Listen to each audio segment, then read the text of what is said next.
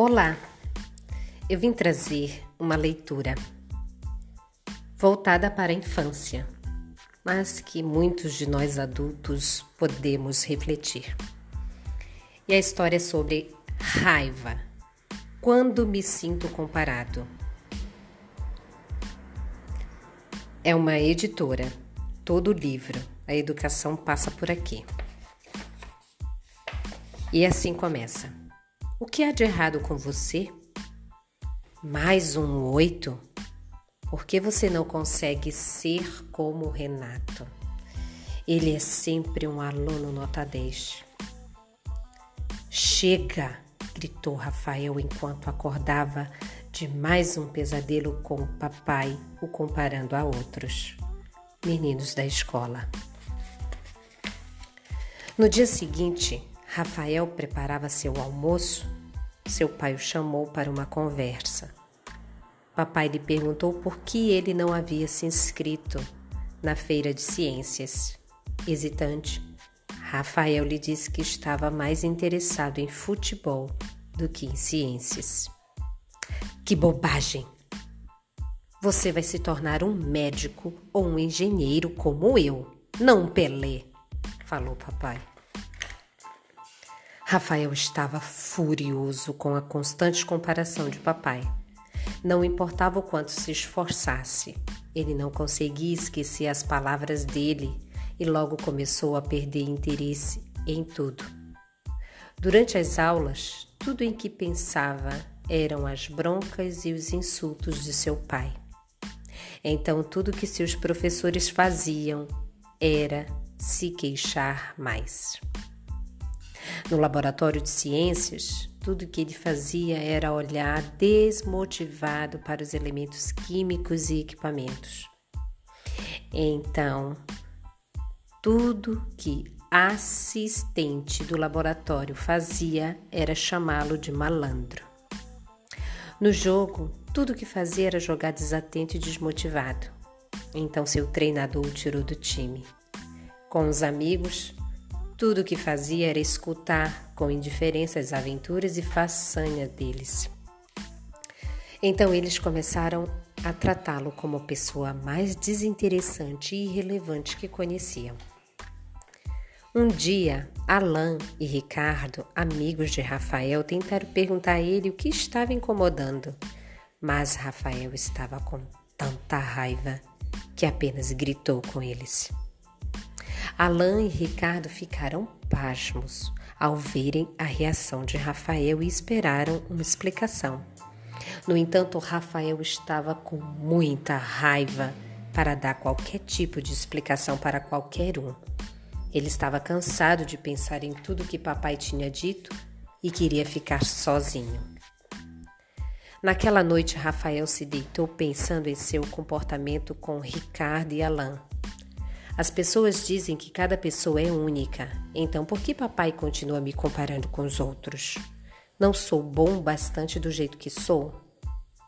Mais tarde, naquela noite, enquanto Rafael se sentava à mesa de jantar, ele suplicou: Por favor, Deus, faça papai parar de me comparar com os outros o tempo todo.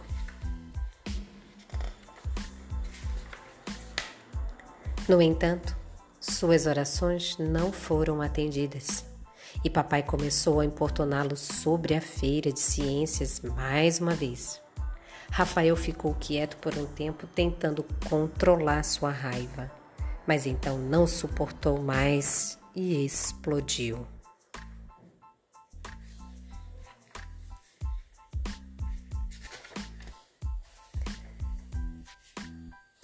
Ao se deitar na cama, chorando.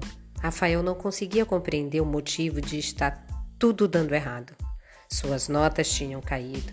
Ele sempre tinha raiva de todo mundo. Seus amigos o evitavam. Ele tinha pavor de papai e o evitava tanto quanto podia. Ele se sentia sozinho e desinteressado por tudo que já amou um dia. Ele tinha pesadelos horripilantes. No dia seguinte, enquanto Rafael acordava, sua mãe o surpreendeu. Ela disse para ele se aprontar, pois o levaria para assistir a um filme e almoçar.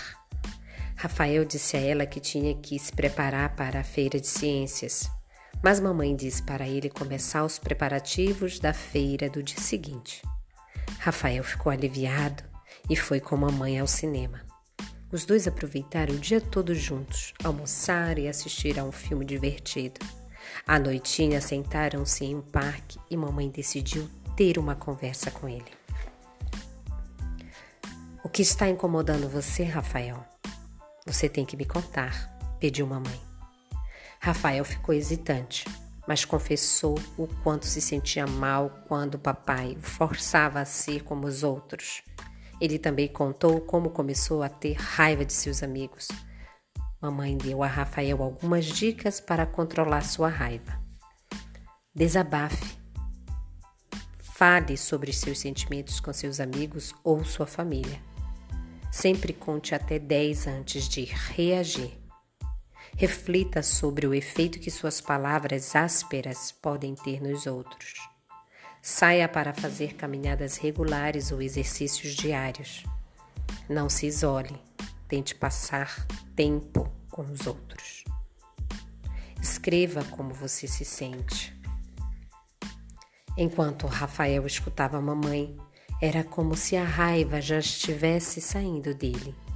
E agora, quando a atitude, disse ela, você precisa realmente melhorar isso.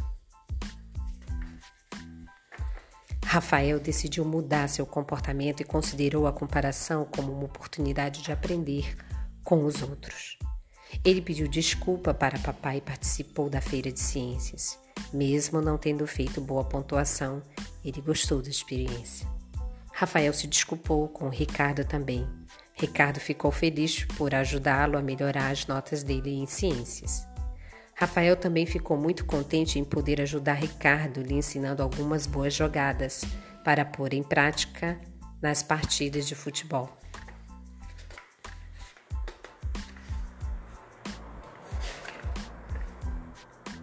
E assim, essa historinha termina. Súbita, porque ela vai dar o sentido de como, de continuidade. Essa história serve para que nós também adultos possamos refletir que às vezes é necessário a gente aprender a pedir ajuda aprender a formular o que não ensinaram a gente a formular: a raiva, a tristeza, a frustração.